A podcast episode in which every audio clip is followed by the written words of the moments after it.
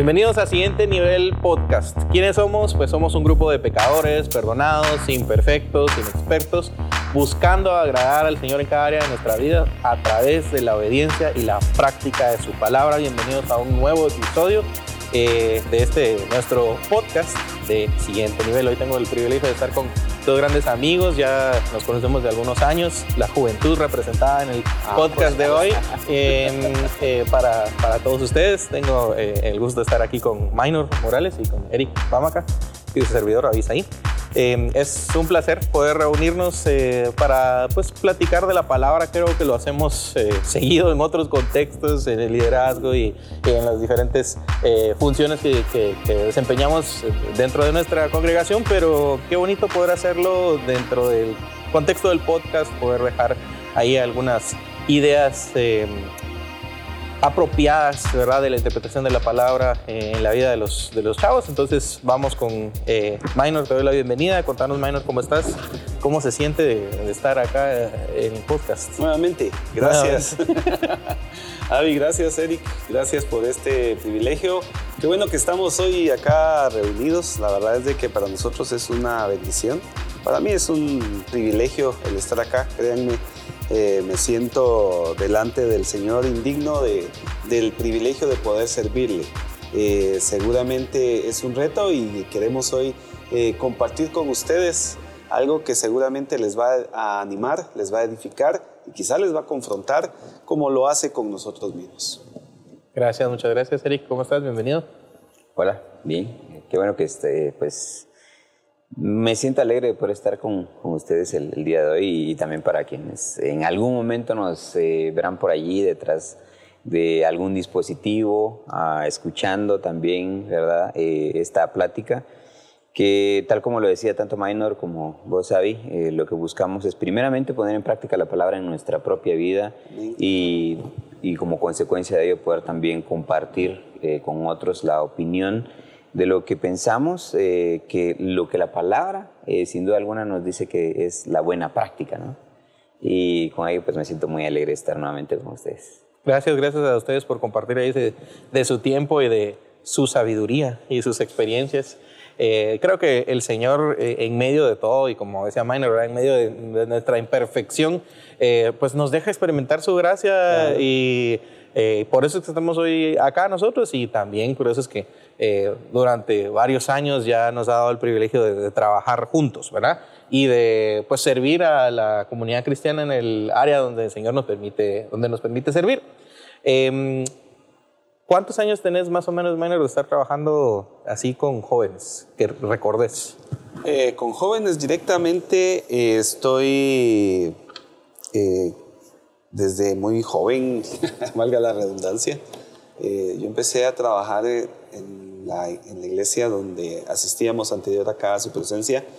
Estuve allá eh, desde los nueve años más o menos.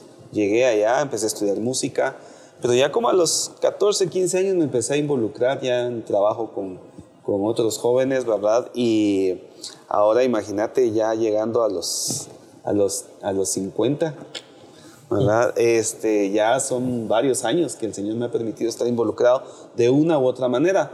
Ya, digamos, eh, pastoreando formalmente en el área de jóvenes, pues ya acá en su presencia, hace 17 años que iniciamos, ¿verdad? Con este proyecto de siguiente nivel y que ha sido una, una bendición, ¿verdad? Poder estar acá. Eric, vos, como cuántos años tendrás de estar trabajando con jóvenes? Ah, creo que lo podría poner como, en, eh, como paralelo al, al discipulado. Eh, y justo recordás que te mandé un, uh, un mensaje este, hace como un par de meses. Ah, de un post, ¿no? Sí, Ajá, eh, sí. recordándonos hace 10 años eh, que comenzamos. De hecho, era como nuestro primer año ¿no? ahí de. Sí, sí. eh, creo que estábamos en la antigua teniendo nuestro discipulado. Eh, y sí, probablemente entre 10 a 12 años de estar sirviendo acá en Iglesia su presencia en el Ministerio de Jóvenes. Muchas gracias. Eh, y les pregunto eso porque eh, vemos en, en el libro de Timoteo esta, eh, esta misma reacción que a veces uno puede llegar a tener cuando está empezando en el ministerio, ¿verdad? Cuando empezás a trabajar realmente con, con personas, con jóvenes, cuando estás al frente de repente de un grupo de, de- de gente que tenés que guiar. Eh, siempre quedan esas dudas de, ¿será que lo estoy haciendo bien? ¿Será que ese es el camino que debo tomar? ¿Será que estoy interpretando estas cosas de la forma correcta? Y esa es la ayuda que Pablo le ha estado dando a través de toda esta carta a Timoteo de cómo lidiar con esas cosas. Algunas cosas eh, que uno dirá, ah, bueno, pero estas cosas son lógicas, ¿verdad? Pero en medio del servicio a veces se nos olvidan, ¿verdad? Cosas tan sencillas como cómo tratarnos entre unos, a, eh, entre unos a otros, ¿verdad? Por ejemplo, el capítulo 5 que veníamos estudiando nosotros hablaba acerca de cómo lidiar con algunas cosas dentro de la iglesia y las relaciones interpersonales, ¿verdad? Que uno dirá, bueno, pero es que eso en la vida cristiana se sobreentiende, como que uno ya lo sabe todo, pero al estudiar nosotros la palabra primero, nos damos cuenta que hay muchas cosas ahí que de verdad cuántos de nosotros no hemos estado poniendo en práctica y cómo lo hemos reflejado que también en nuestra juventud, ¿verdad?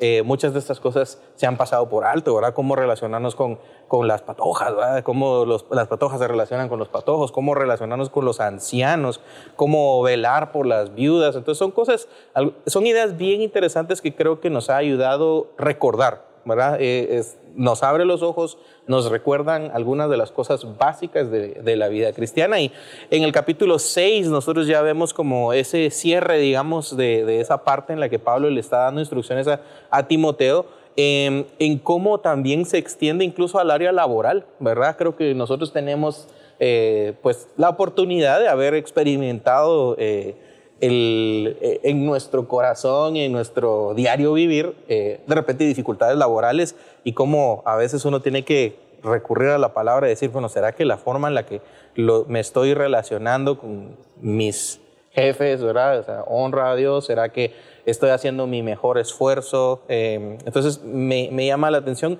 sé que en tu caso tenés una historia bien particular de cómo el Señor del del trabajo te llama luego al ministerio, pero en un principio fue, imagino, difícil para vos tener que de repente eh, recibir instrucciones en algún lugar en el que tal vez sentías vos que habían cosas que no estaban muy eh, de acuerdo y poner la palabra primero, ¿verdad? Y decir, bueno, la verdad que prefiero salir de este lado y dedicarme a esta otra cosa o prefiero de repente no sé, eh, darle la prioridad al Señor. En tu, en tu experiencia, no sé si tengas alguna memoria en la que pues, el honrar al Señor en tu trabajo de repente requirió ponerte a pensar un poquito en las consecuencias que podrías haber Bueno, sí, el, desafío de primera Timoteo es em, el hecho de que hay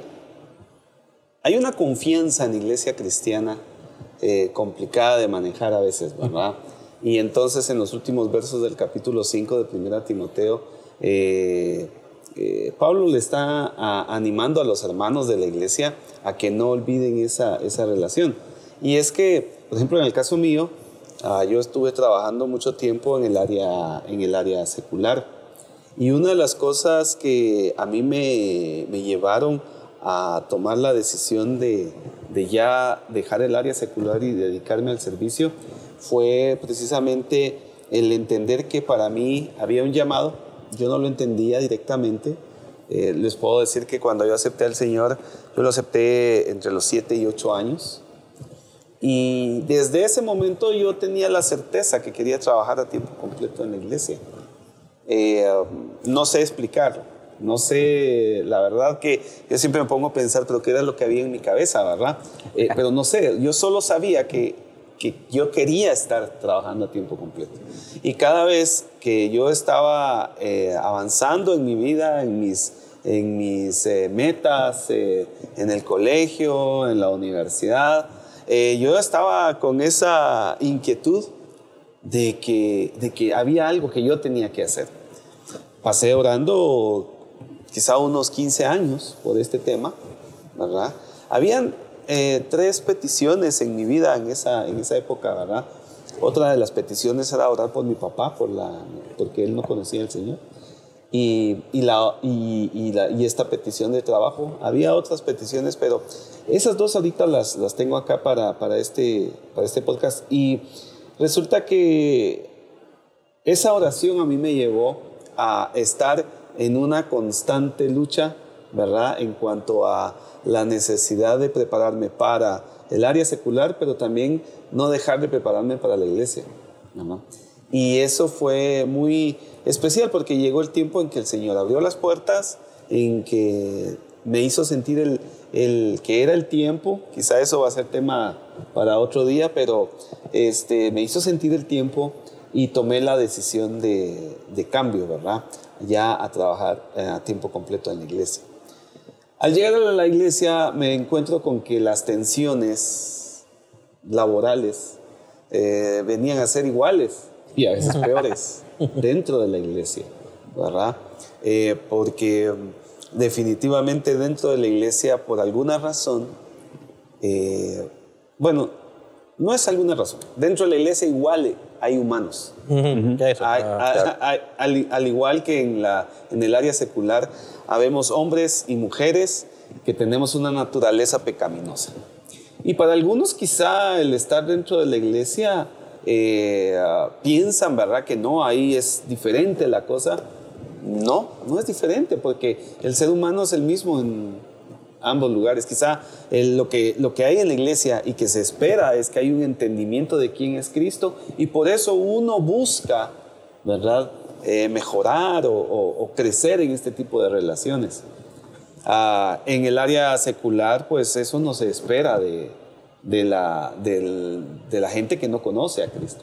Pero por eso también dentro de la iglesia se convierte en un tema tan, tan, eh, tan especial para Pablo al decírselo a Timoteo, porque dentro de la iglesia pues se supone que hay un entendimiento mayor de quién somos en Cristo y que en esas relaciones de laborales, ¿verdad? Debiéramos ser mucho más ah, santos, ¿verdad? Mucho más eh, cuidadosos unos con otros. Ese es un desafío. Sí, y eso que mencionas precisamente son eh, parte de las instrucciones que Pablo le está dando aquí a Timoteo en, los primeros dos versos. Em, leyéndolo en la, en la versión Reina Valera, de verdad dice, todos los que están bajo yugo de esclavitud tengan a sus amos por dignos de todo honor para que no sea blasfemado el nombre de Dios y la doctrina. Ahora está hablando del buen testimonio que debe tener eh, alguien que está eh, bajo la autoridad de otra persona, ¿verdad? Claro, en este contexto nosotros vemos que dice la palabra esclavos y nosotros ahorita escuchar esclavos en, en el siglo XXI es así como, uy, ¿de qué está hablando esto? ¿verdad? Pero entendamos que en ese momento el imperio romano había dominado muchísimas partes del mundo conocido y... Em, y algunos historiadores dicen que, que, incluso ¿verdad? el imperio romano estaba siendo conformado por por lo menos un 50% de puros esclavos. ¿verdad? Entonces, qué interesante que la palabra, ¿verdad? Está llegando incluso con prioridad a esas personas, ¿verdad? Cómo es que el Evangelio empieza a hablarle incluso a personas que en ese momento eran marginadas. Vimos en Timoteo también cómo se le habla a las mujeres. Era una cultura en la que no se le hablaba a las mujeres en ese tiempo, no se les dejaba participar, ni siquiera ser educadas, ni siquiera tener un tipo de decisión, ¿verdad? Vemos a los esclavos que a veces no eran considerados humanos, incluso nosotros en el siglo pasado vemos aquí en América cómo eso se desarrolló, ¿verdad?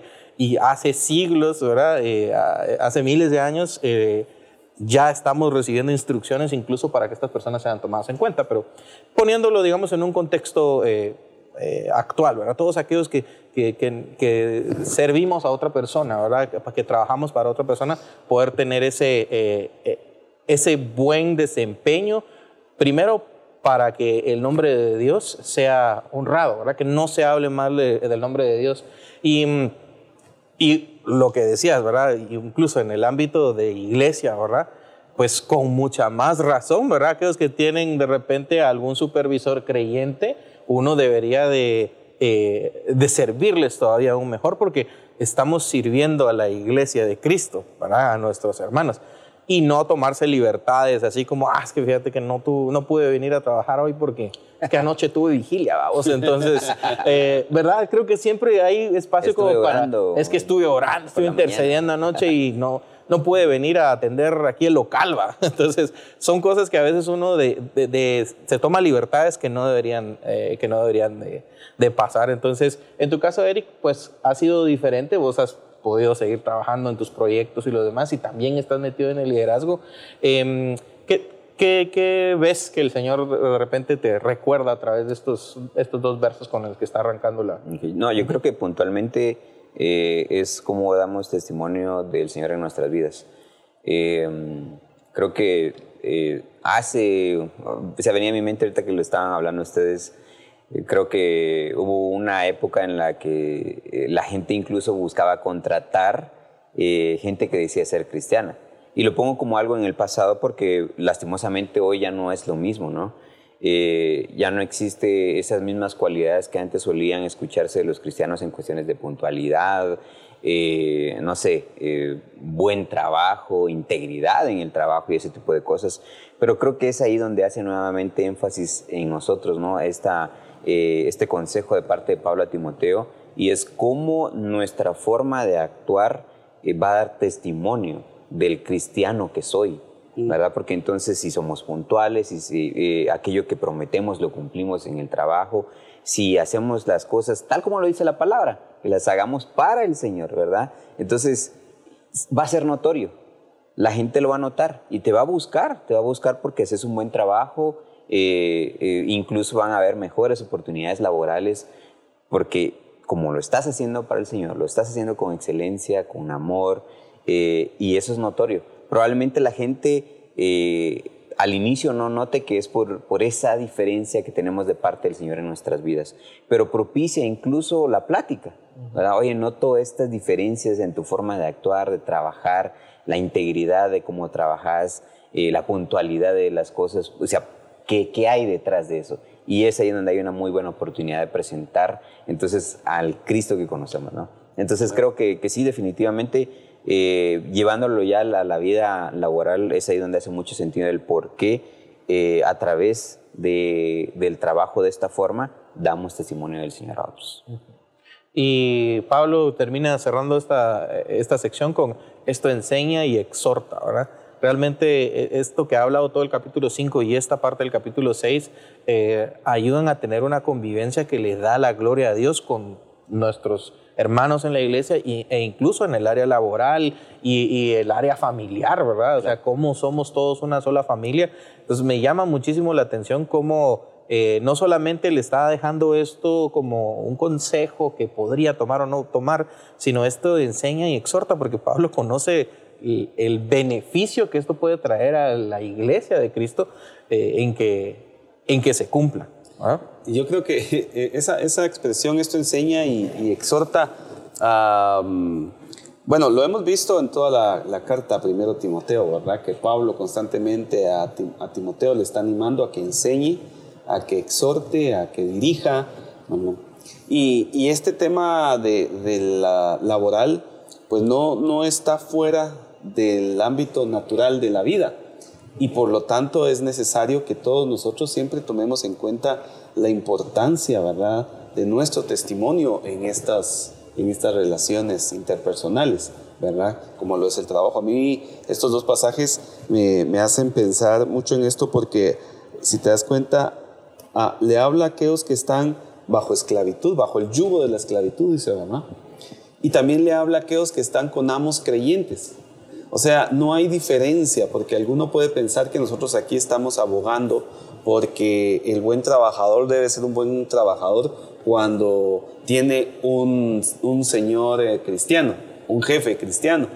Pero la verdad es que Pablo le está hablando en general, le está diciendo, no depende de tu jefe, depende de quién eres tú. Exacto. Ya, depende de, de quién eres tú en Cristo, depende de tu entendimiento, de del testimonio que debes dar en el lugar en que te muevas. Y por eso es que yo decía que para mí eh, el darme cuenta de que en el área secular y en el área, eh, eh, llamémosle formal de la iglesia, ¿verdad? El trabajo en la iglesia, no hay diferencia porque al final el ser humano es el que tiene que entender su, su responsabilidad. Obviamente aquel que no conoce al Señor no sabe de esa responsabilidad, pero el que conoce al Señor, él tiene una responsabilidad delante de Dios. Y tú, tú recordabas, ¿verdad? El pasaje donde, donde se nos anima a hacerlo todo como para el Señor, no para los hombres. Y, yo creo que ahí el principio tiene que ver con el hecho de, de, que cuando nosotros entendemos que hacemos las cosas para Dios, por un lado sabemos que queremos agradarle, pero también tenemos que saber que nos está viendo les, les conté la, la, historia que fui a, a, una tienda ¿verdad? De, de artículos varios, no podemos decir marcas, ¿verdad? Eh, y en esta tienda eh, encontré que estaban vendiendo unas, unas cámaras. Ay, digo, cámaras, güey, qué interesante. Y me acerqué, ¿verdad? A ver a cómo están acá. Que se supone que ahí es más barato, ¿no? Y cuando fui a ver, decía cámara falsa, ¿verdad? Cámara falsa de, de seguridad, algo así decía. Cámara falsa de seguridad. Pero, pero es interesante porque eh, la cámara lo que hace es, es que es un disuasivo. Cuando tú tienes una cámara encima, tu comportamiento cambia, porque sabes que te están observando. ¿Verdad? Y de pronto eso podría ser un buen consejo, ¿verdad? Cuando nosotros recordemos que estamos ante la vista de Dios, que en nuestro trabajo Dios nos está observando, que en nuestras labores diferentes Dios nos está observando, aún en la cama, cuando yo estoy en mi cama, ¿verdad? Estoy eh, en un lugar más privado que yo pueda estar, Dios me está observando. Y eso debiera ser una directriz para mí en lo que hago, en las decisiones que tomo. Pero si lo olvido, si no tengo esa relación con Dios eh, tan, tan estrecha de entender que Él está conmigo todo el tiempo, eh, pues vamos a olvidar estos principios. Y nos vamos a convertir, como tú decías, Eric, que, que no hay diferencia, ¿verdad? Nos vamos a convertir en, en lo mismo, ¿verdad? Lo mismo, igual a todo lo que, lo que vemos en, en el mundo.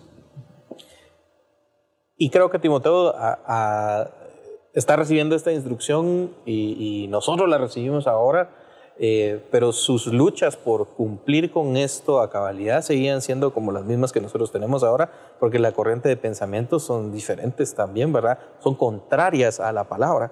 En su momento, seguramente... eh, los esclavos que estaban recibiendo esta información, ¿verdad? Probablemente no estaban muy contentos, ¿verdad? Con, con esto. Eh, siempre eh, el pueblo judío había esperado también como que un tipo de liberación más política, liberarse de las cadenas de, de, la opresión romana, ¿verdad? Y, de- y puede ser que incluso, ¿verdad? Las corrientes de pensamiento con las que ahora nos, nos toquen eh, luchar son diferentes. Hablando de las relaciones interpersonales, siempre como que se, se apega mucho al ego de uno, ¿verdad? Se trata acerca de uno, de los beneficios que uno puede obtener, de que si yo me siento grande, entonces la gente me va a, me va a respetar.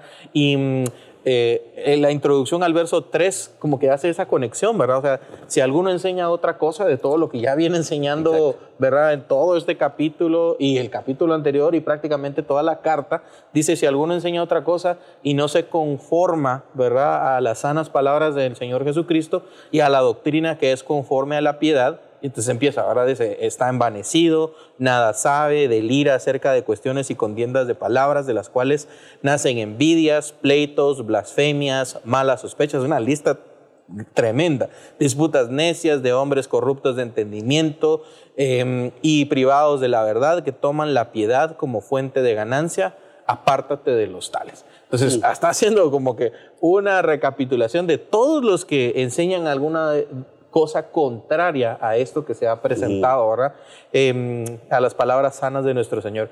Y si te acuerdas, Eric, este es un tema que ya se ha tratado en la carta, ¿verdad? El tema de las falsas enseñanzas. Claro. Entonces, eh, ¿qué, qué te habla a vos que se esté otra vez tocando el tema de las falsas enseñanzas dentro de la misma carta?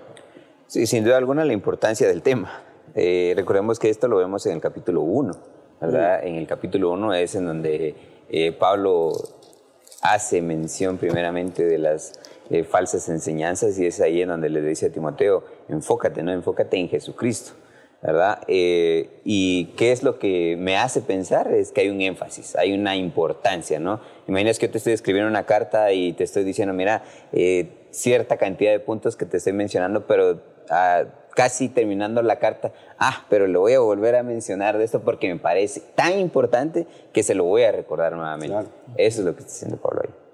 Ese, es, ese como recordatorio que, que necesitamos. Que de hecho, si, te, si te vas al verso 3 de capítulo 1, eh, Pablo le dice, ¿verdad? Cuando le, cuando le está recordando, yo te, te pedí que te quedases en Éfeso, le dice, cuando fui a Macedonia, para que mandases a algunos que no enseñen diferentes doctrinas, ¿verdad? Justo De- después del saludo viene. El saludo viene, de esto se trata, Ajá. ¿verdad? Y, y, vemos y hemos estado estudiando en este año, porque hemos en todos los podcasts, ¿verdad? Para los que nos están viendo, nos están escuchando, pueden ir ahí a buscar a las, a las páginas de, de, de la iglesia, ¿verdad? Su presencia ministerios. Eh, todos los podcasts que este año hemos estado grabando y, y, en ellos hemos estado hablando de cada uno de estos temas de, de, primera, de la primera carta a Timoteo, porque hay tantas cosas, tantos temas ¿verdad? Que, que, que tenemos que poner atención porque si no, eh, la iglesia va a sufrir deterioro, ¿verdad? Mm. Y no deterioro en el, en el, sentido de que la iglesia venga a menos, porque al final la iglesia es de Cristo y Él es el que la sustenta, pero sí nuestra mente y nuestro corazón, ¿verdad? Va a, a ser llevado a un punto en el que dejemos de, de entender quién es Dios en nuestra vida. Y, y precisamente volviendo a los primeros dos versos, ¿verdad? El entendimiento de quién es Dios nos permite ser mejores empleados. El entendimiento de quién es Dios nos permite tener una mejor, un mejor trato con las viudas, un mejor trato con nuestros ancianos, ¿verdad? Con nuestros jóvenes, con las jovencitas. Eh, por eso es tan importante eh, y lo que Pablo le dice, ¿verdad? Te mando esta carta para que tú no permitas, ¿verdad? O te esfuerces en que no hayan enseñanzas diferentes a las que te he dado, ¿verdad?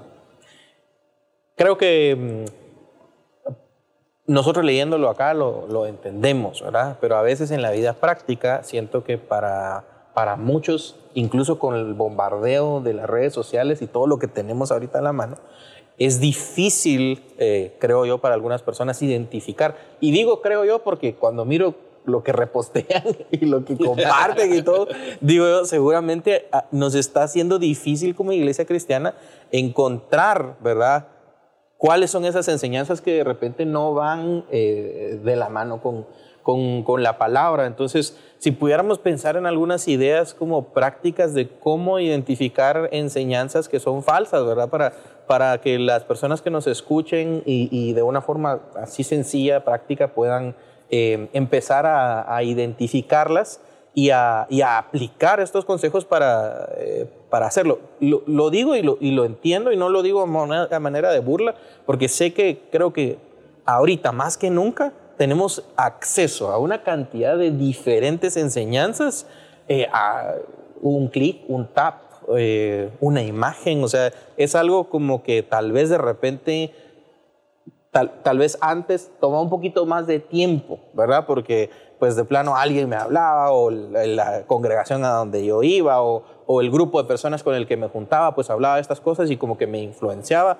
Ahora todo te influencia, un video, ¿verdad? En TikTok ya te presentó en un minuto una idea y a vos te pareció más o menos chilera y ya estás compartiendo esa idea sin de repente haberla filtrado un poco. Entonces, eh, ¿cómo podríamos identificar primero pues, cuál sería un, cuál sería un falso maestro. Eh, y, y, luego hablemos acerca de lo que aquí Pablo le está explicando a Timoteo de qué provoca que esas falsas enseñanzas se sigan eh, esparciendo. Voy con Eric y voy con, eh, voy con Mayra. Yo creo que eh, tal vez como puntual a lo que la palabra misma ya dice, creo que allí vemos como cualidades ¿no? de, de la persona que está enseñando eh, mal, ¿no? Eh, por acá justamente en el verso 3 eh, al final eh, menciona, bueno, voy a leer desde el 3, dice, si alguno enseña otra cosa y no se, no se conforma a las sanas palabras de nuestro Señor Jesucristo y la doctrina que es conforme a la piedad, entonces aquí esta lista que menciona acá son cualidades de alguien que está enseñando algo que no es conforme al Señor. Y dice, ¿no? Eh, está envanecido, nada sabe y delira acerca de cuestiones y contiendas de palabras. ¿Te imaginas escuchar alguna prédica que la terminas de escuchar y no sabes qué quiso decir, ¿no? Eh, de las cuales nacen envidias, pleitos, blasfemias, malas sospechas, disputas necias de hombres corruptos de entendimiento y privados de la verdad, que toman la piedad como fuente de ganancia. Creo que allí vemos eh, un, una lista de, de, cualidades que desembocan en algo eh, que creo que es eh, sumamente importante que lo podamos profundizar, pero creo que por ahí podemos ver ya una lista de, de cualidades, ¿no? A mí me llama la atención que, eh, por ejemplo, porque hoy estamos casi, o creo que ya en el último podcast de, uh -huh. de Primera Timoteo, Me llama la atención que el tema de los conflictos de la vana palabrería viene desde el capítulo 1, Exacto. ¿verdad? de, de meterte en discusiones que no tienen sentido.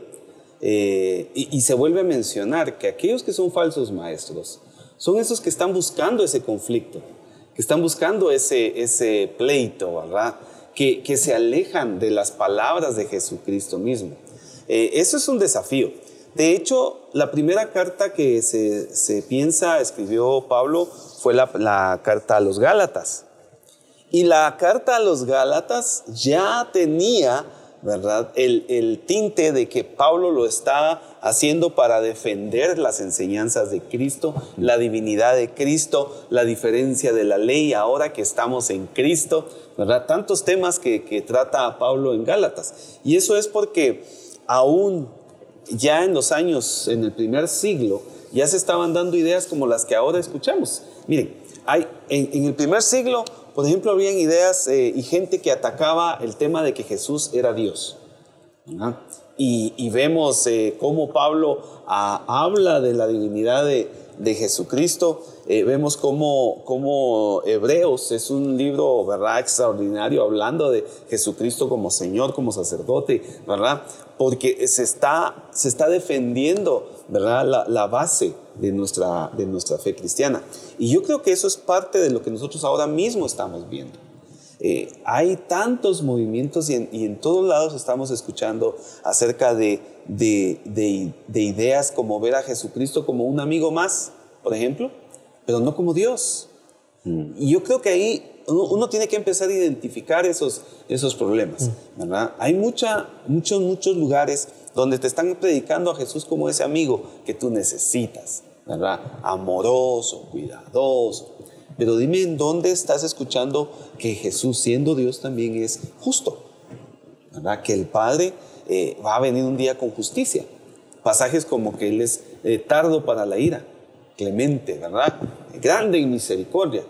Pero es tardo para la ira, o sea, la ira va a llegar. Va a llegar. Uh -huh. O sea, uh -huh. va, se va a dar si nosotros no entendemos quién es Dios en nuestra vida. Y es que ese tipo, y, y disculpen lo repetitivo, pero es que ese tipo de enseñanzas son las que nos permiten a nosotros entonces entrar en, en un estado de tal languidez, ¿verdad? De, de tal, de, de tal pasividad, también, pasividad, que hasta no nos importa portarnos mal en el trabajo. No nos importa qué digan de nosotros, porque porque al final no tenemos a Dios en el lugar correcto de nuestra vida. Y yo creo que ese es el tema con los falsos maestros. Cuando, cuando tú ves a un maestro que su onda es el pleito, su onda es la discusión, eh, su onda es eh, estar con, constantemente en conflicto, según lo que, lo que vemos acá, ¿verdad? Pleitos, envidias, blasfemias, mm, como, como dicen por ahí algunos memes, ¿verdad? Por ahí no es. Uh -huh. ¿Verdad? Porque, porque definitivamente una persona con estas características no va a poder ser alguien que enseñe bien. Perdona, Avi, pero por ejemplo, recuerdo la enseñanza de 1 Timoteo 3 también. ¿Qué hay en 1 Timoteo 3? ¿Lo recuerdan? Todo el listado, ¿verdad? Donde, donde a, a Timoteo se le indica a quién escoger. Mm. Sí. Y una de las características de los que pueden ser líderes, ¿verdad? De los que pueden ser ancianos, eh, diáconos, es no pleitista. Miren, eso es tan importante. Yo recuerdo eh, la, como en una ocasión con el pastor acá de la iglesia, el pastor David, estábamos discutiendo acerca de escoger a alguien eh, para, para una posición, ¿verdad? Y yo tenía a alguien en mente y le digo, mira, eh, ¿qué te parece tal persona? Y la respuesta de David fue, Um, mira, me dice, tiene muy buenas cualidades, pero aquel se pelea con todos. ¿verdad? Y en ese momento dijimos, sí, no, no conviene, ¿verdad? No, no, conviene tenerlo en una... ¿Por qué? Porque en lugar de unidad, ¿qué va a provocar? División. División, uh -huh. pleito, ¿verdad? Contienda, como, como dice acá. Entonces, eh, creo que, que, que, eso es algo que nosotros debemos eh, entender. Ah, eh, yo he oído iglesias donde los líderes son prepotentes, son tantas cosas, ¿verdad? Y los miembros de la iglesia lo que dicen es que ese de carácter fuerte. para mí carácter fuerte es otra cosa. Carácter fuerte es aquel que es templado, tiene dominio propio. que tiene dominio propio, que sabe mantenerse, ¿verdad? Y claro, aquí nos humillamos pues al final todos también, porque somos nosotros perfectos, no, ¿verdad? No, a veces se nos salta la canica por alguna cosa. ¿verdad? Y, y, tenemos que ir en la lucha. Pero aquí lo que estamos viendo es que estos falsos maestros son aquellos que ya están envanecidos, que ya, que ya no se dan cuenta. El envanecimiento que es, ¿verdad? Que no te das cuenta, que no miras, que, que, que, ya estás en un punto en el que no te das cuenta que el pleito es malo, que la blasfemia es mala, ¿verdad? Que, que, que otras cosas hay acá, que, la, que, el, el, que hasta hay malas sospechas, malas ideas, pero no se da cuenta. ¿Por qué? Porque está envanecido. Y, y, creo que eso es parte de lo que podemos nosotros ver en aquellos maestros para empezar a catalogar realmente quién es un maestro verdadero, quién es un maestro ¿verdad? Eh, falso. Y por supuesto la base, que enseñe la palabra. De hecho, igual en su momento Pablo le dice a Timoteo que, que, el, que el, buen, que el, que el siervo que es encontrado fiel, es aquel que enseña la palabra de verdad.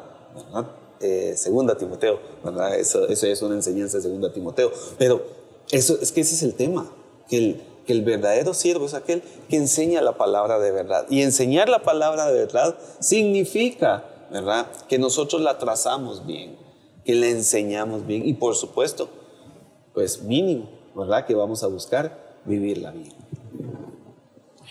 tomando en cuenta todo lo que nos está diciendo, que creo que obviamente esto es, es, es, como la base de todo. En tu vida práctica, Eric, ¿cómo, cómo haces vos o qué, cuál es tu proceso de pensamiento como para identificar si hay alguna de estas enseñanzas que vos tal vez estás recibiendo de algún podcast que estás oyendo, de alguna prédica, de algún post? ¿Cómo, ¿Cómo haces vos como para decir, bueno, de forma práctica, esto sí, esto no? como para poder dejarle a nuestros escuchas así como, bueno, eh, deberías hacer por lo menos estas dos cosas primero. Ok. Sí, de hecho creo que es algo que hemos buscado a través del de, de estudio de Timoteo, ¿no? Es decir, siempre lo hemos eh, buscado practicar, pero creo que a través del estudio de, esta carta fuimos como más intencionales en eh, exponer ciertos procesos que, llevamos a cabo en el momento de acercarnos a la palabra. Eh, recuerdo que comenzamos estudiando la carta y las preguntas esenciales que siempre hacemos es, ¿sabes quién está escribiendo lo que estás leyendo? Y luego, ¿sabes a quién se lo está escribiendo? ¿Cuál es el contexto cultural bajo el cual se lo está escribiendo? Entonces son como preguntas básicas que se deben responder porque ponle, a veces sucede que eh, buscamos hacer como, cosas como muy místicas, ¿no? De agarrar la Biblia y, y, darle ahí swipe o la Biblia física y de repente poner el dedo y esto es lo que el Señor me quiere decir en este momento. Pero no es de ese modo, ¿no? Debemos de gozarnos en acercarnos a la palabra y leerla toda. Claro. Y, pero luego cuando tenemos esta como intencionalidad de acercarnos a la palabra y buscamos responder estas palabras, eh, ya podemos entender también cuando alguien está diciendo algo que no tiene nada que ver con lo que en realidad está sucediendo en, en ese momento en la palabra. Y luego, luego definitivamente creo que es parte de la guianza del Espíritu Santo, ¿no? El hacernos entender la pertinencia que tiene la palabra en nuestra vida actual, bajo lo que ya sabemos del, contexto, ¿no? Bajo el cual se estaba escribiendo. Entonces, creo que son pequeñas cosas. Creo que hay mucho como la oración, definitivamente. La oración te tiene que guiar eh, y creo que eso te va a dar claridad también en poder filtrar todo lo que escuchas, todo lo que lees, todo a lo que te expones porque resulta que veo una imagen que me gusta mucho lo que dice, pero probablemente no está pegada a la palabra.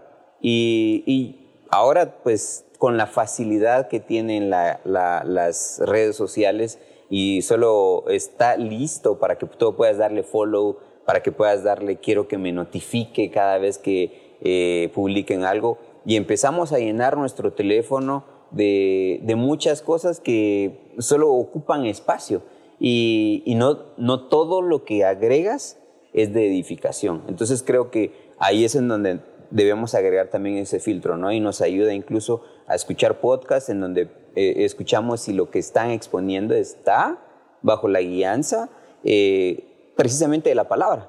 porque a veces sucede eso, ¿no? Nos acercamos a escuchar un podcast y escuchas a mucha gente hablar más de sí mismos que de la, la palabra misma. Y, y, yo creo que eso es esencial, ¿no? Si escuchas que alguien está hablando más de sí mismo que de la palabra, entonces creo que ya lo tienes que descartar. Yo, yo escuchaba a un maestro de, de, teología y él decía algo que, que, me llamó mucho la atención. Él decía, eh, entender la, la, escritura no significa que yo, que yo, ¿verdad?, tome una frase y esa frase me diga cualquier cosa. No, entender la escritura es saber, decía él, de qué está hablando esa frase. Mm. ¿Ya? Y es que eh, eh, es diferente a que yo sepa qué está diciendo la frase, a que yo sepa de qué está hablando esa frase. Que es lo que ahora mucho pasa en las redes sociales. En las redes sociales te ponen la frasecita y con la frasecita te desarrollan toda una, toda una idea. Pero cuando tú llevas esa frasecita al contexto de la escritura, al capítulo, al libro, ¿verdad?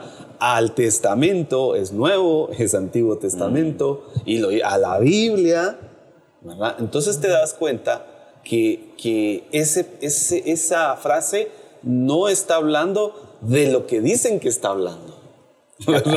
Porque, porque no es lo mismo ver una frase y entender lo que dice la frase a saber de qué está hablando esa frase. Yo creo que allí nosotros podemos tener una buena eh, guianza para los que nos escuchan y nos están viendo, ¿verdad?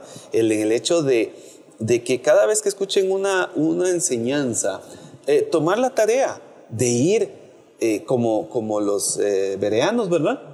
Eh, ir y escudriñar y, ver, arri ver arriba, ¿verdad? Leer antes, leer después, saber de qué está hablando el escritor porque yo creo que ahí es, empieza uno a darse cuenta de realmente muchas herejías que están vestidas de verdad y que nos están, ¿verdad?, alimentando todos los días, ¿verdad? Las canciones, mucha. Yo que estoy involucrado con grupos de alabanza, las canciones uno tiene que tener mucho cuidado, porque uno, eh, había un, un, hermano que él decía, ¿verdad? Los cristianos ahora ya no decimos mentiras, decía.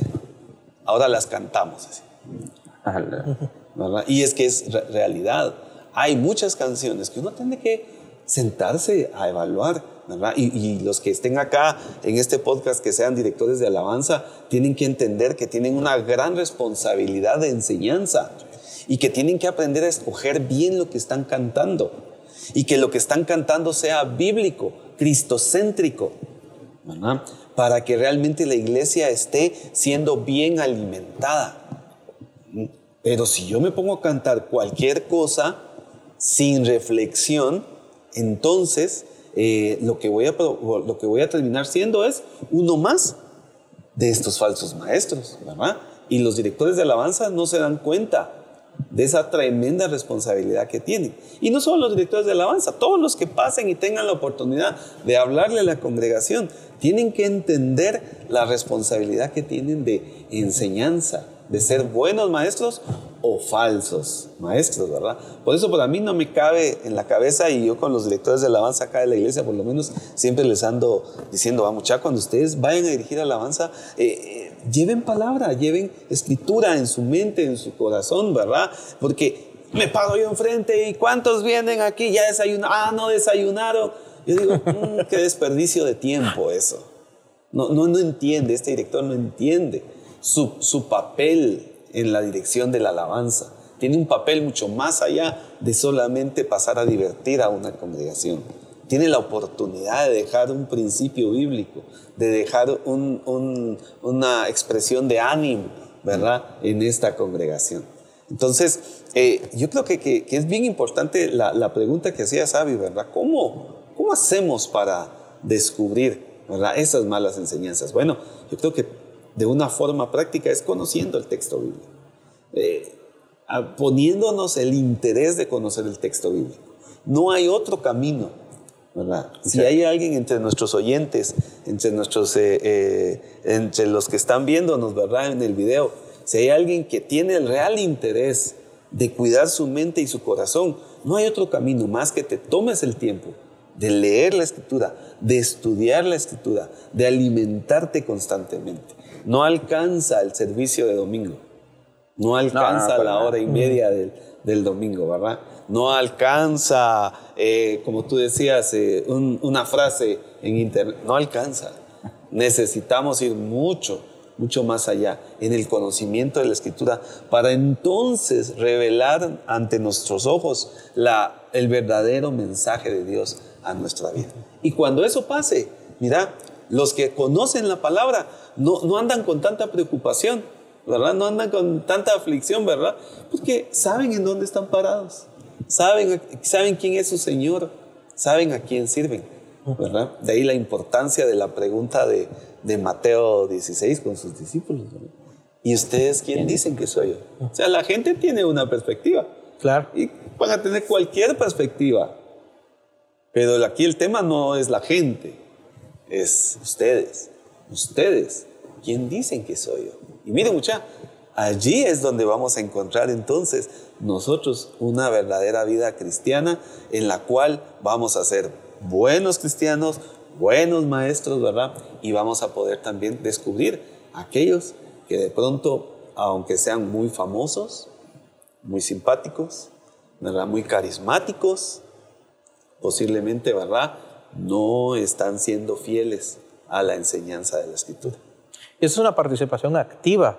Eh, eh, eh, al final, ¿verdad? Es una participación activa eh, de, de todo esto, ¿verdad? No, eh, porque si uno lo que está esperando nada más es como que le lleguen a uno las ideas, le van a llegar de todo tipo, Todo tipo ¿verdad? de ideas. Entonces es uno el que tiene que tomar la iniciativa, como decías, de conocer el texto bíblico, ¿verdad? Eh, El proceso de, de filtrar, decías vos, ¿verdad?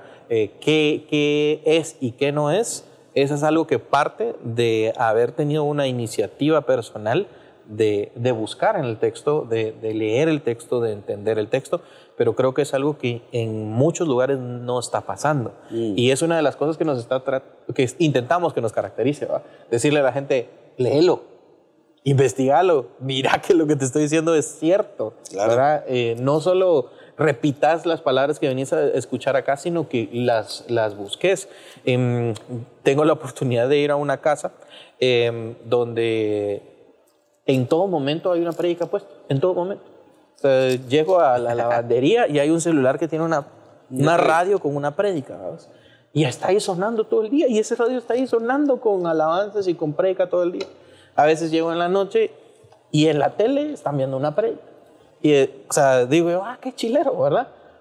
Pero el problema es que cuando ya venimos a darnos cuenta de la forma en la que se interpreta la palabra o a veces alguna plática que tenemos respecto a eso, las personas no saben nada de la Biblia.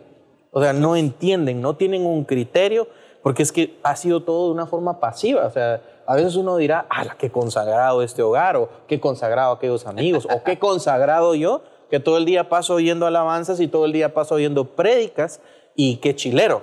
Pero primero, ¿de dónde se están saliendo esas prédicas? ¿Estás filtrando las prédicas que estás escuchando realmente?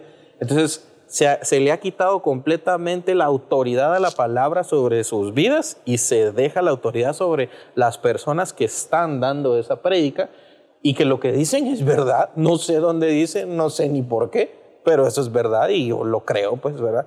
Entonces, ¿qué? es lo que te decía hay una participación activa. Vos también tenés que estar haciendo algo de trabajo en ir a la palabra, investigar, eh, entenderla, ¿verdad? Y eh, pues no me dejarán mentir que, que a veces uno eh, peca de no buscar esas oportunidades, ¿verdad? Eh, Como vos decís, y qué bueno que, están, es, que está ese hábito de poner la escritura. El problema es cuando ya solo se convierte en un hábito de tener mensajes que ya Exacto. ni estás escuchando. eso es lo que pasa realmente. Que, que ya, que ya ni siquiera solo los tenés porque la bulla está ahí. Porque acordate que no nosotros tenemos, un- Este- ese- así es, nuestro- ajá. nosotros tenemos como seres humanos, nuestro cerebro actúa de maneras maravillosas, ¿verdad? Y lo que hace el cerebro es todo lo que es bulla, lo desecha, ¿verdad? Para ayudarte a concentrarte. Y entonces hay algunos que ponen predicas porque quieren estar concentrados en su trabajo, en lo que están haciendo. en lo que están haciendo y no en lo que están escuchando. Eh, para eso Y mejor ya- pones lluvia de fondo, sí, sí, para eso eh, mejor utilizas otros mecanismos, ¿verdad? Entonces, sí, somos muy, muy, muy eh, poco exigentes, creo yo, a lo que estamos permitiendo llegar a nuestra mente y a nuestro corazón. Tenemos que subir ese nivel de, de exigencia de qué, qué está contaminándonos. Romanos 12, va mucha. O sea, eh, ya no, no, no se adapten a este, A este mundo. ¿verdad? transformen su, su mentalidad, porque ahí es donde va a estar la, la voluntad de Dios buena, agradable y perfecta. En, en tu experiencia, ¿qué, ¿qué podrías dejarle saber a la gente que tal vez genuinamente tiene el deseo de escudriñar más la palabra, pero no sabe qué hacer? ¿Verdad? Puede que sea de esta congregación, puede que sea de este país, puede que nos escuches allá en Chile, puede que nos escuches en donde sea que nos estés escuchando, pero En España, que- en Turquía. En España, en Turquía. Digo los países que sabemos que tenemos escuchas. ¿verdad? Em, si hay alguien más de otro país, por favor, repórtense. Eh, Nos ayuda. y nos ayuda a saber, ¿verdad? Sí, hablamos en otros idiomas. Sí, ajá. Lo vamos a empezar a traducir a otros idiomas también el podcast. Em, ¿qué, qué podrías decir que, que de repente es algo que, que le puede enseñar a alguien que está queriendo dar genuinamente estos primeros pasos a entender mejor la palabra? Yo creo que eh, de forma inicial es esto lo que ya mencionamos, ¿no? De, de poderte adentrar a, a- a conocer quién está escribiendo, a quién está escribiendo, cuál es su contexto. Maravillosamente ahora eh, las aplicaciones de Biblia ahora tienen un texto introductorio en donde te ponen un poquito más en contexto cultural, político, geográfico de- del, del- como del libro que, que vas a leer, ¿no? Y luego definitivamente te pide que vayas a leer, tal como lo decía Minor, antes y después. Un poquito antes, que a veces resulta ser mucho, pero creo que eh, si realmente queremos conocer más del Señor, si realmente quisiéramos que esa prédica que escuché sea de impacto para mi vida, eh, yo me tengo que sentar a corroborar los versos que se expusieron, si están alineados a lo que se está exponiendo, y eso definitivamente requiere de tiempo, entonces tienes que tener tiempo para eso. Tienes que tener disciplina, tienes que tener voluntad, tienes que, o sea, tu acción eh, tiene que ser, tiene que haber mucha voluntad para ello. Y es que siento que sí hay un riesgo muy grande de que la, la cristiandad sea como cualquier otra cosa, eh, como ser una membresía de una iglesia ya, porque no tenemos eso, no tenemos esa, esa actitud de acercarnos a la palabra, de dedicarle tiempo, de, investigar, de conocer, eh, de descubrir, porque eso es lo que, lo que va a pasar. Cuando nos acerquemos de este modo, vamos a descubrir cosas que escuchamos en algún momento y resulta que no eran lo que escuchamos en ese momento, ¿no?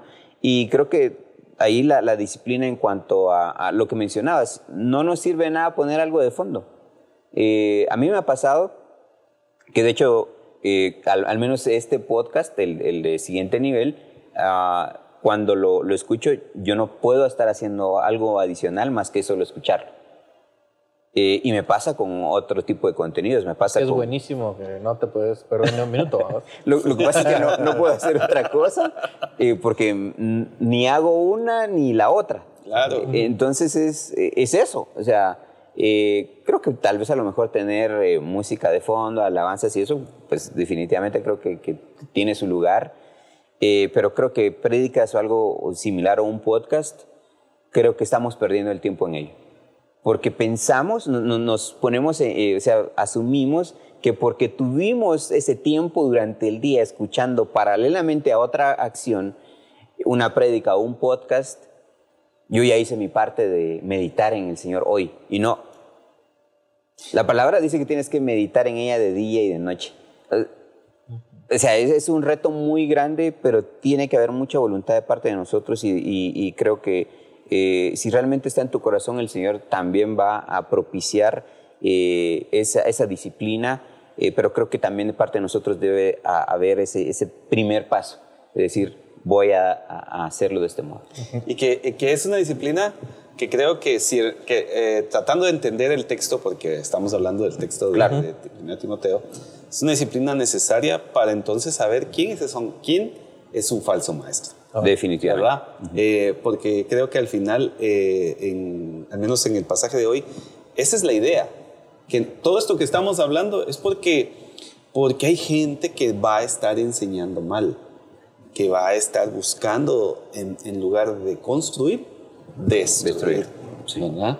Y eso es parte de lo que nosotros tenemos que, que ver en el consejo que pues hoy eh, Pablo le está dando a Timoteo, ¿verdad? Que nos cuidemos, que nos cuidemos en serio de esas malas enseñanzas.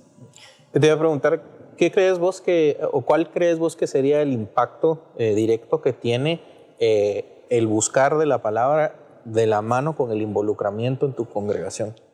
Porque creo yo que la mayoría de estas personas, eh, que son las que les caracterizan que solo oyen, oyen, oyen, pero que no buscan, es también personas que están desconectadas de otras cosas. Entonces, ¿crees que, que más involucramiento, por ejemplo, en venir a reuniones especializadas de estudios, de grupos de discipulado, la comunión con otros creyentes. ¿Qué, crees que impacto tiene? ¿Tiene un impacto directo? ¿Es un complementario? ¿Es algo más individual, personal? ¿Qué creerías vos que...? Te voy a contar una, una, algo que me, que me ha pasado en algunos años. Ustedes saben, yo he dirigido alabanza por muchos años en mi vida.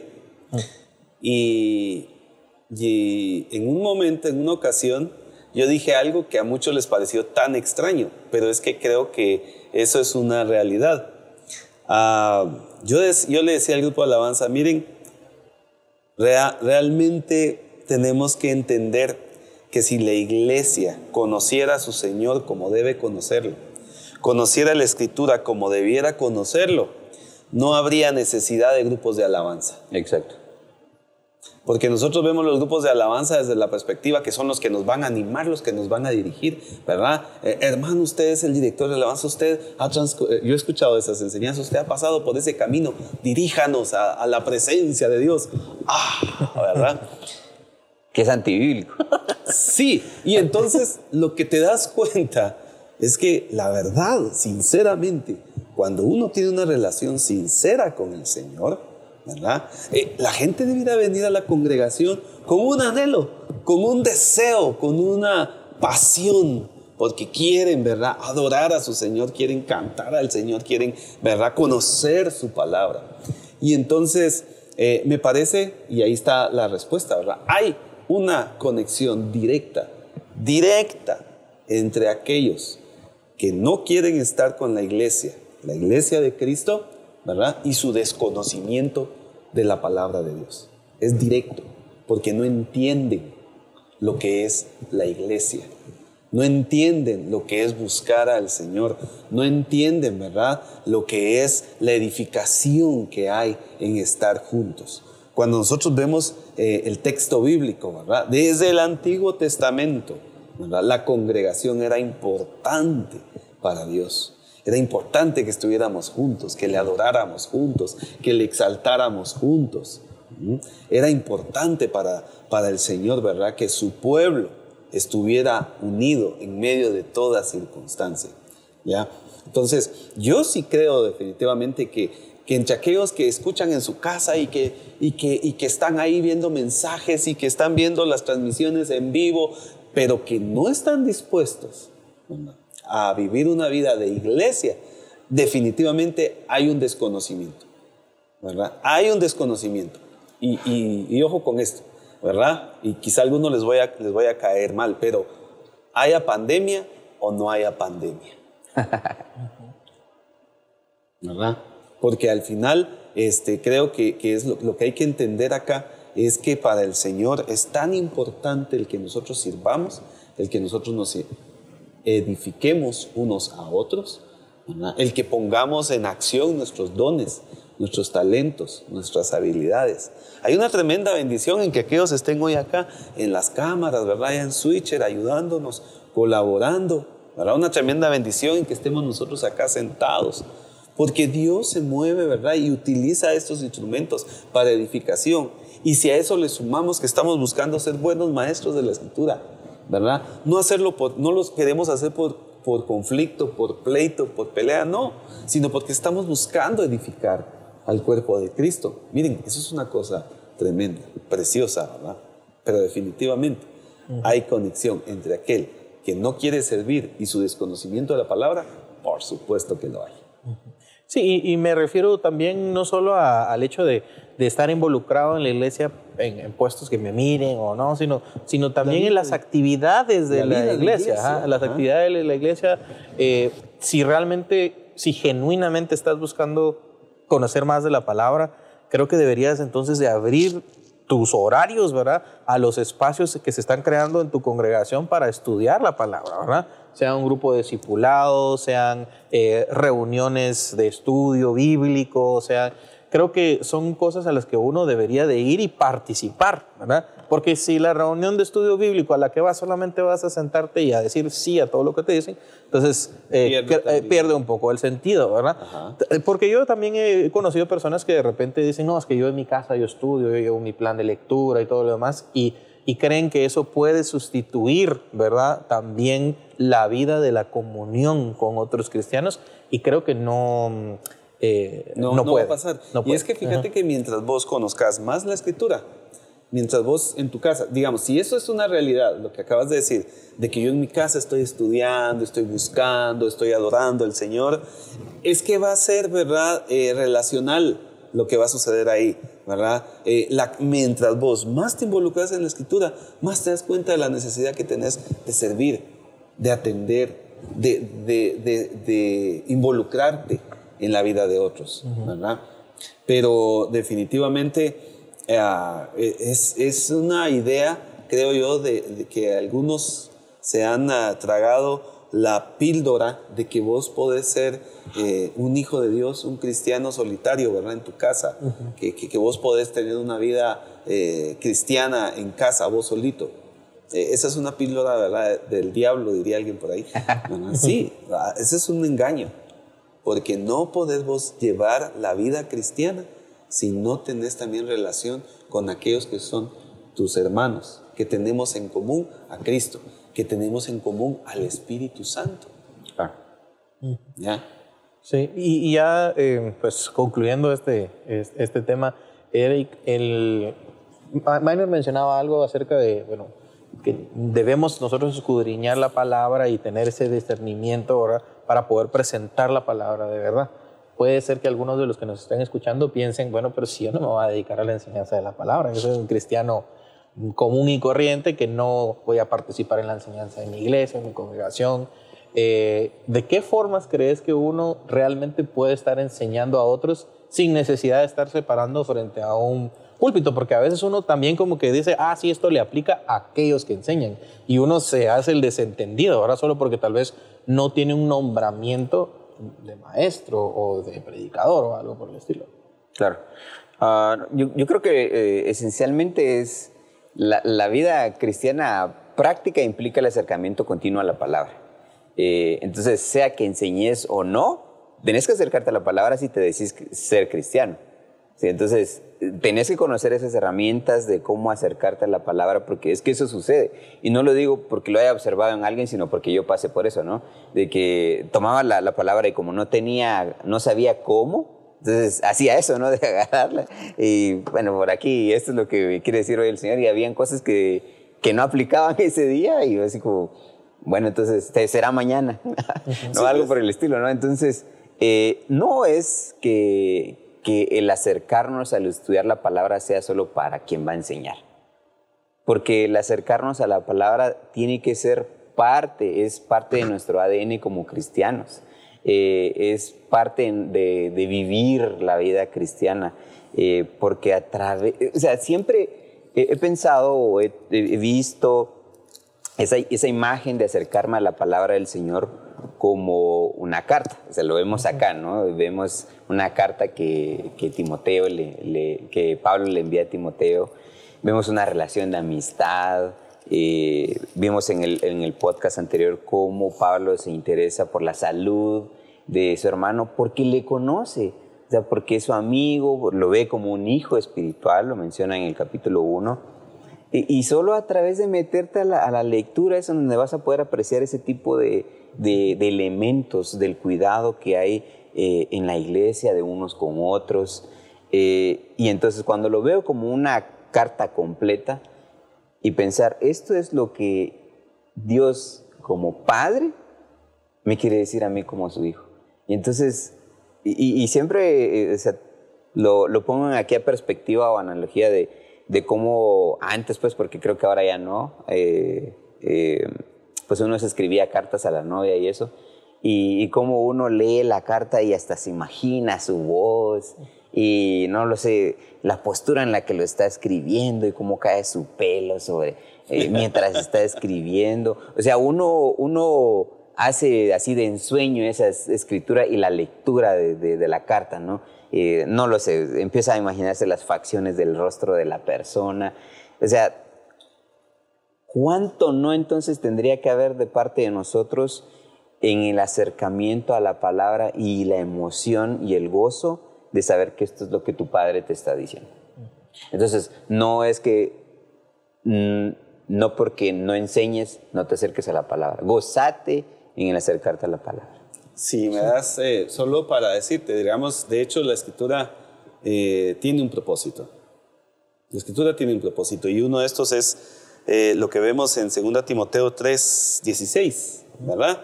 Toda la escritura es inspirada por Dios Útil y para- útil para enseñar, para redarguir, para corregir, para instruir en justicia.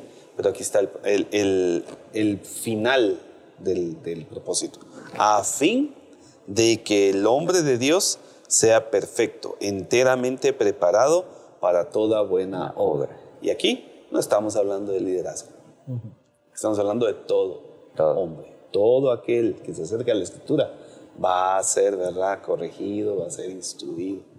Y entonces va a poder llegar a esa perfección. Pero esa perfección la vamos a buscar constantemente, ¿verdad? En leer. Leer, conocer. seguro Y esta tendrá ese efecto social. Por supuesto, va a tener un impacto, ¿verdad? Que de hecho, en la historia hemos visto cómo la iglesia cristiana ha tenido impacto en sociedades, ¿verdad? Cómo ha tenido impacto en, eh, por ejemplo, en este tema de la, de la esclavitud en, en el occidente, directamente, ¿verdad? Relacionado al convencimiento de los cristianos de que la esclavitud era algo que al Señor no le agradaba. Claro, es toda una historia y se dan otros temas, pero definitivamente eh, la escritura va a tener impacto, no solo en nuestra vida, sino en la sociedad. ¿verdad? Y, y allí es donde ustedes ahora ven que eh, la iglesia cristiana está siendo atacada por todas estas agendas malévolas que hay, ¿verdad? Que están buscando que la iglesia ahora pierda esa buena imagen que, que ha tenido, ¿verdad? ¿Por qué? Porque la iglesia es la que está en contra del aborto, la iglesia es la que está en contra, ¿verdad?, de, de ideas que vienen a destruir la familia natural, ¿ya? Y, y eso hay que decirlo y, y- y hay que declararlo y hay que saber que vamos a estar sujetos también a presiones porque tenemos un una, una convicción, pero una, no una convicción a partir de nuestras propias ideas, sino una convicción a partir de lo que el Señor nos enseña a través de su palabra. Claro. Muchísimas gracias por sus aportes. Creo que vamos a tener que hacer un- una versión 2 de esto también, porque eh, una parte 2, mejor dicho, porque creo que no nos dio tiempo de cubrir todo lo que hubiéramos Claro querido que hay cubrir. Eh, hablar. ajá, hay, hay muchísimos temas que, que platicar, pero, pero creo que sí, a pesar de que a veces nosotros no nos sintamos como que vamos a ser los que vamos a enseñar, enseñamos con nuestro testimonio todos Claro. los días. Eh, con la gente con la que hablas, con la gente con la que compartes tus posts, con la gente a, la que de repente disipulas sin saberlo, ¿verdad?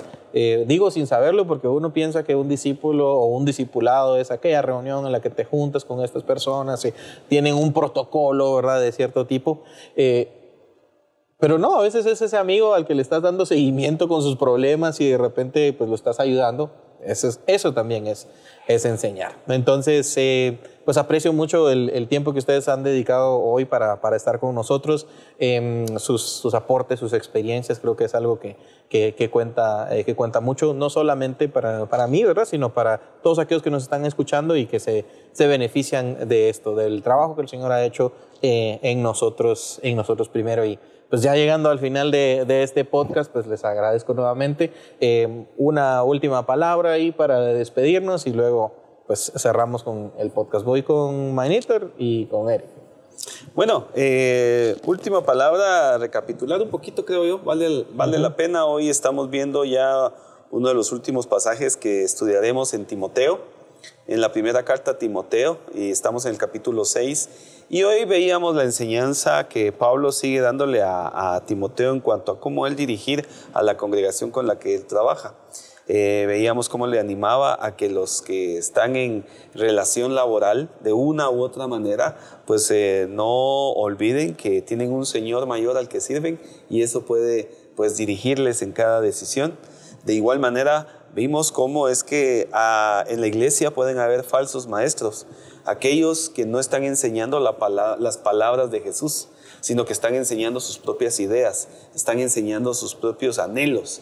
Y allí hay que tener mucho cuidado. Y pues descubríamos entonces que eh, el falso maestro normalmente va a ser aquel que va a buscar el conflicto, que va a buscar el pleito, que va a buscar eh, entrar en, circunstancias en las que posiblemente eh, busque que se le vea a él, ¿verdad? Por su gran sabiduría, aún pasando por sobre otros. Ahí hay que tener cuidado. Descubrimos que nosotros podemos cuidarnos de los falsos maestros conociendo la escritura, conociendo, ¿verdad?, al Dios de la escritura, eh, dejando al Señor que hable a nuestra mente y a nuestro corazón todos los días, ¿verdad? De una u otra manera, eh, buscándole a Él, adorándole a Él, siendo proactivos en la búsqueda de la verdad, cuando ustedes escuchen una prédica, cuando ustedes escuchen una enseñanza, sea proactivo en ir y buscar si es cierto lo que está diciendo su pastor, si es cierto lo que está diciendo su, líder, ¿verdad? Si es cierto lo que le están diciendo en el grupo de discipulado, si es cierto lo que te están diciendo allá en Hangouts, ¿verdad? Que son nuestros grupos de, jóvenes acá, sí, porque nuestros grupos pequeños de estudio, aún ahí nosotros tenemos que tener el cuidado de qué se nos está diciendo. Y, y con esto, claro, pues seguramente tu vida eh, cristiana va a crecer y vas a tener una relación mejor cada vez más con la escritura y con el Señor de la Escritura, nuestro Padre Celestial, Jesucristo y el Espíritu Santo, que mora en cada uno de nosotros. Así que gracias por estar con nosotros hoy. ¿Qué se puede hacer con un cierre como el de Minor, no? no, pero creo que eh, a lo mejor hay, hay algo ahí algo que, que, tendemos, no, no, no, que tendemos a hacer y es ese, el pastor dijo. Exacto. Y creo que hoy es el momento para que entonces puedas decir, la Biblia dice en tal y tal cita. Creo que eso es una muy buena práctica que nos va a forzar entonces a acercarnos a la palabra, para que yo pueda decir con certeza que en la cita que estoy diciendo dice lo que dice. Y dejemos entonces ya por ahí esas prácticas de mi pastor, ¿verdad? Mi pastor dice, y no, no nos hemos acercado a la palabra a confirmar que sí sea cierto y que esté siendo usado de la forma que debe de ser, ¿no? La correcta que, menciona la palabra. Así que para mí es un gozo poder compartir con ustedes y para ustedes también que nos escuchan y nos ven, que el Señor les siga bendiciendo. Muchas gracias. Y a todos los que nos están escuchando, Recuerden someter todo lo que escuchamos, ¿verdad? Eh, al discernimiento bajo la lectura de la palabra es lo que siempre les recordamos. Si hay algo que no se encuentra alineado a la palabra, por favor, háganoslo saber. Tienes nuestras redes sociales, repórtate por ahí. Si hay algo que te está bendiciendo también, qué bueno poder saber que estamos eh, impactando tu vida de alguna forma, ¿verdad? Nuestro deseo primeramente es alabar al Señor mediante la meditación y la práctica de su palabra y que tu vida sea bendecida a través de estas charlas, ¿verdad? Recuerda nuestros canales de comunicación, estamos en Facebook como Siguiente Nivel, ¿verdad? Estamos también en Instagram como Siguiente Nivel 502. En YouTube nos puedes buscar como Ministerio Su Presencia, ¿verdad? O Su Presencia Ministerios, perdón, así está el canal. Eh, todos los videos se están subiendo también y pues definitivamente queremos bendecir tu vida. Y nos despedimos diciendo pues esta frase eh, de bendición que le extendemos a nuestros escuchas. Bendiciones, de Dios, para, para tus vidas. Hasta luego. Adiós. Adiós. Adiós.